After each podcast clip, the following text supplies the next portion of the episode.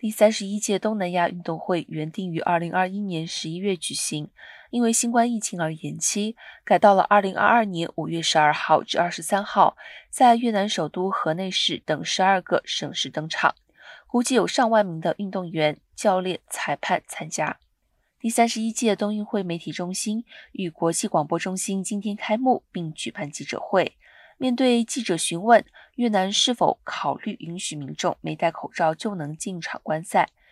主办方强调，越南仍然要求民众在公共场所必须佩戴口罩和消毒双手。不过，比赛未限制进场人数，希望通过冬运会重振越南的旅游业。